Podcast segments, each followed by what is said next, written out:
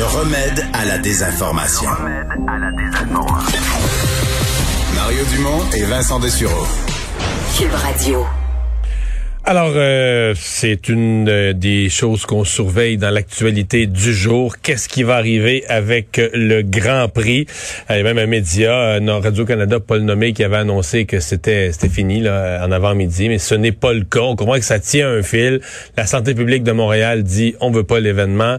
la santé publique du Québec et le gouvernement du Québec dit on pense que l'événement serait faisable dans le respect de mesures sanitaires. On attend une réponse du fédéral. Il y a une question d'argent dans tout ça. Butcher, journaliste euh, qui fait de la couverture de, des sports automobiles, Journal de Montréal, Journal de Québec, est avec nous. Bonjour Louis.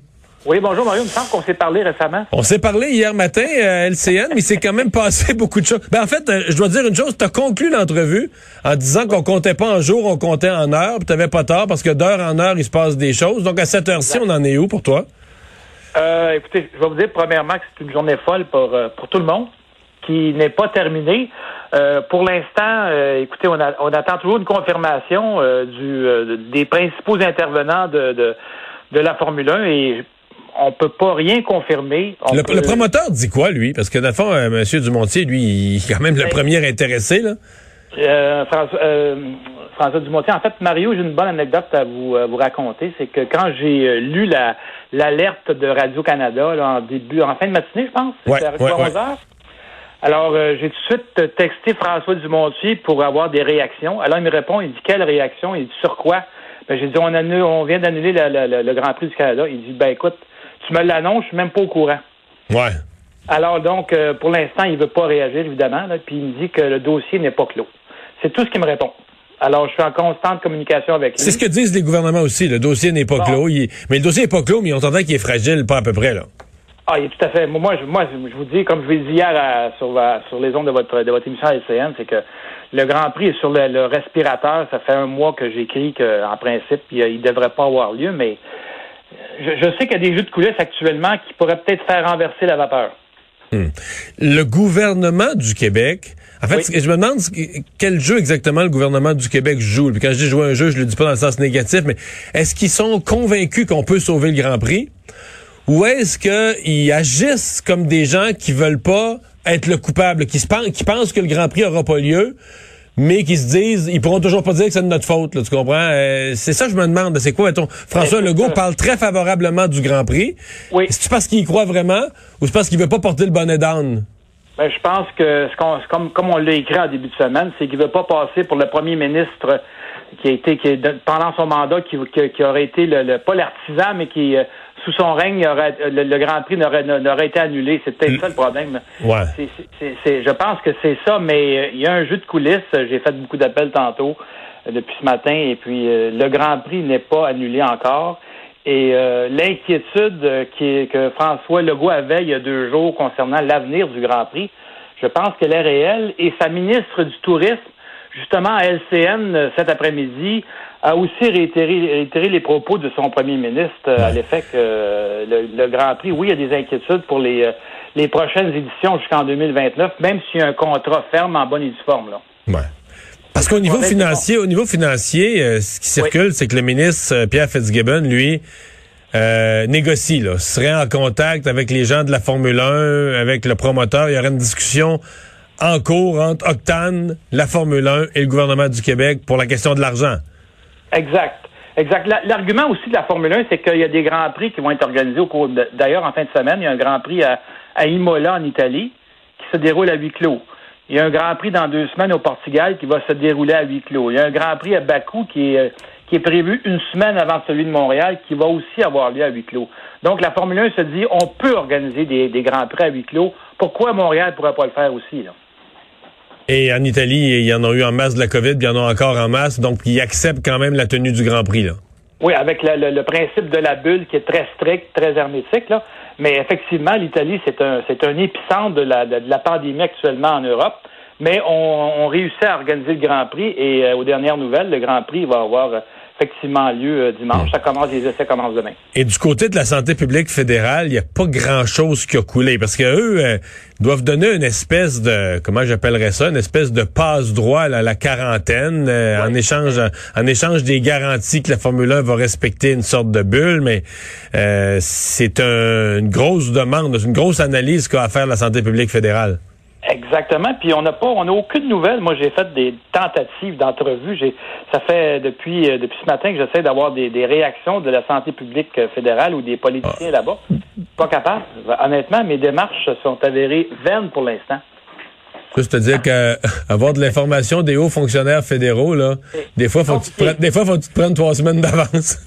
ben, c'est ça. Alors, euh, écoutez, peut-être que Radio-Canada a raison, mais je pense qu'il a été prématuré d'annoncer que Prix. Ben, si le promoteur, si le promoteur le confirme pas, je veux dire, euh, ça tient pas la route, là. Effectivement, effectivement. Mais euh, en tout cas, quand je vous parlais d'une journée folle, je moi j'ai, quand même un texte à livrer pour l'édition papier. J'ai quand même euh, un peu de temps pour la livrer, mais je sais pas, ça peut bouger ce soir à 21h comme ça peut bouger dans quelques minutes aussi. Alors je suis, je suis un peu dans l'attente comme tout le monde. Là. Ben Louis Bouchard, merci d'avoir été là. Ça fait plaisir, Mario. À la prochaine. Au revoir, à bientôt. Et on va avec compléter la discussion. Évidemment, ils sont dans un autre euh, un autre angle complètement. Le, le REMI, le regroupement des événements majeurs internationaux, euh, qui regroupe toutes sortes de, de festivals, d'événements, euh, dont le Grand Prix et plusieurs autres. Martin Roy est le PDG du REMI. Bonjour. Bonjour, M. Dumont. Puis je précise tout de suite, le Grand Prix n'est pas membre du REMI.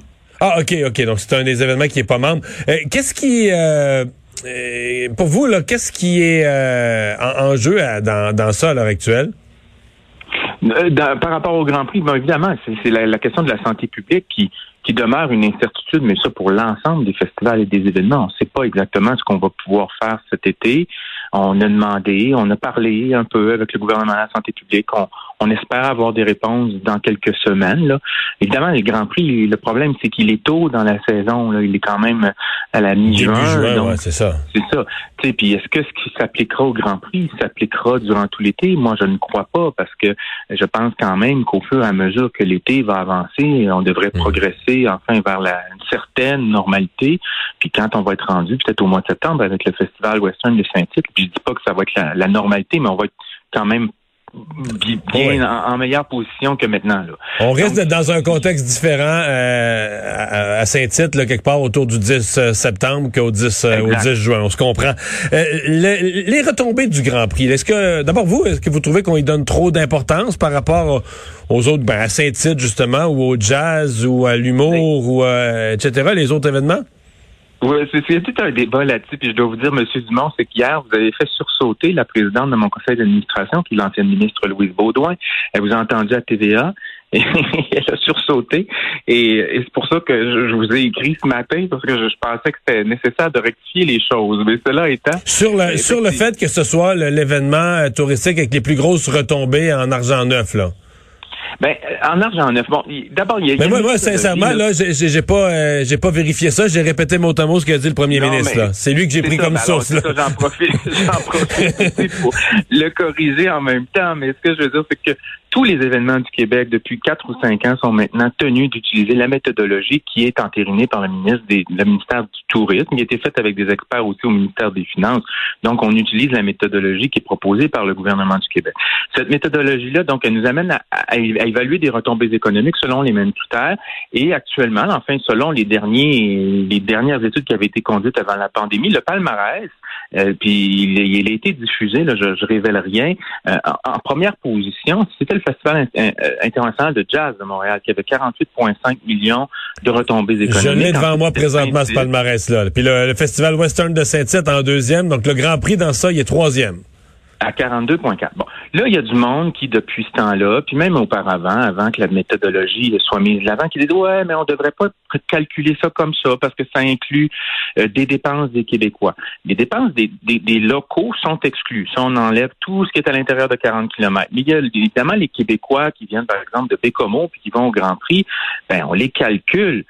Là, il y en a qui disent ben, on devrait pas les calculer parce que autres, euh, ben, finalement, s'ils n'étaient pas allés au Grand Prix, ils seraient allés passer leur week-end à Québec. Fait que ça apporte rien pour euh, l'économie du Québec. Là, ben, il y en a qui se sont mis à, à refaire des calculs, notamment un journaliste de la presse, Vincent Brosseau-Pouliot, qui a fait tout un dossier là-dessus il y a quelques années et qui avait refait un peu le palmarès dont on vient de parler, mais là, strictement en fonction des retombées économiques hors Québec. À cet égard, il arrivait avec le jazz en première place à 29,1 millions et le Grand Prix euh, en deuxième position à 27,9 millions.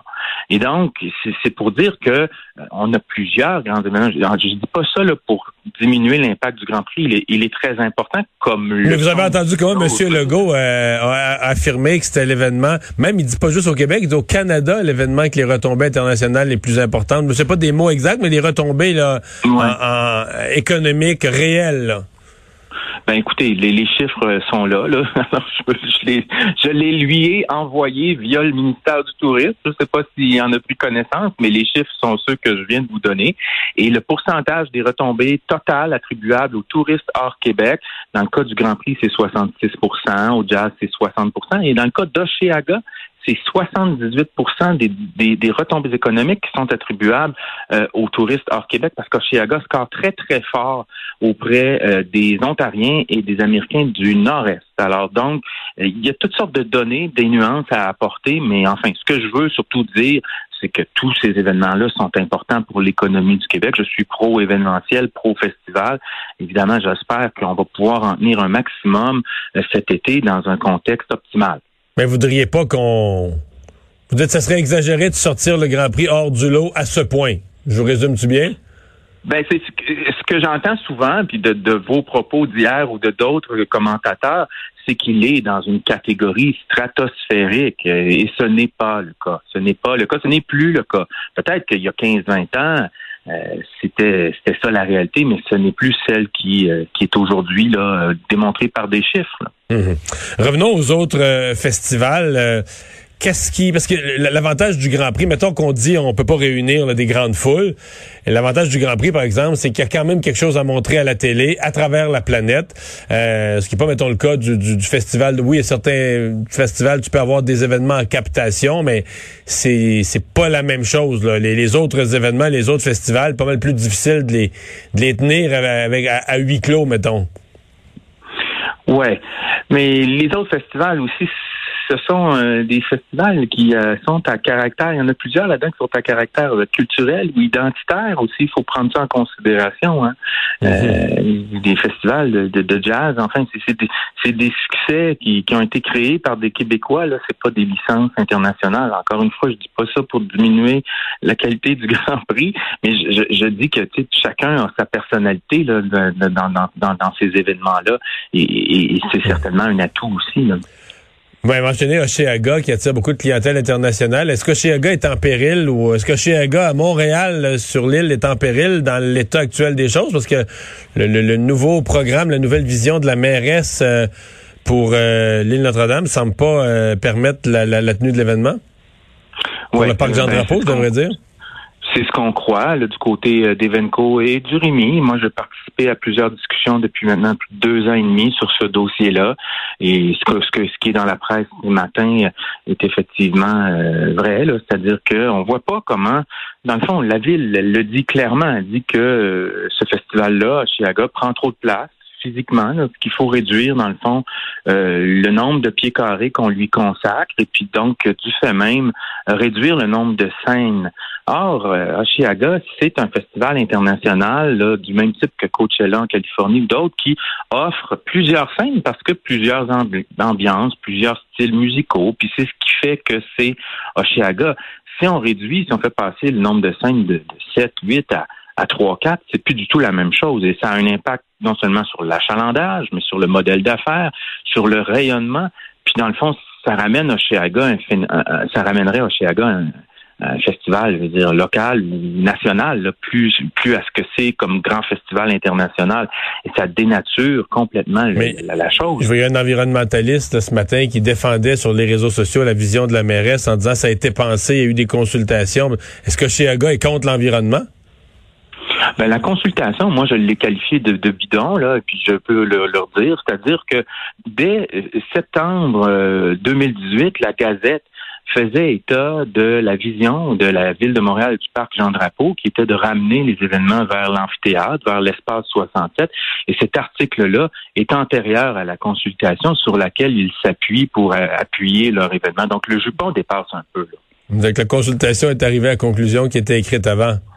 Ben, la consultation est venue effectivement valider une vision qui avait été esquissée avant la consultation par la ville et le parc Jean Drapeau. Alors, je j'ai un gros, gros grain de sel. Des choses qu'on voit sur la politique parfois. Merci beaucoup d'avoir été là. Merci à vous, Mario. Au revoir, on s'arrête.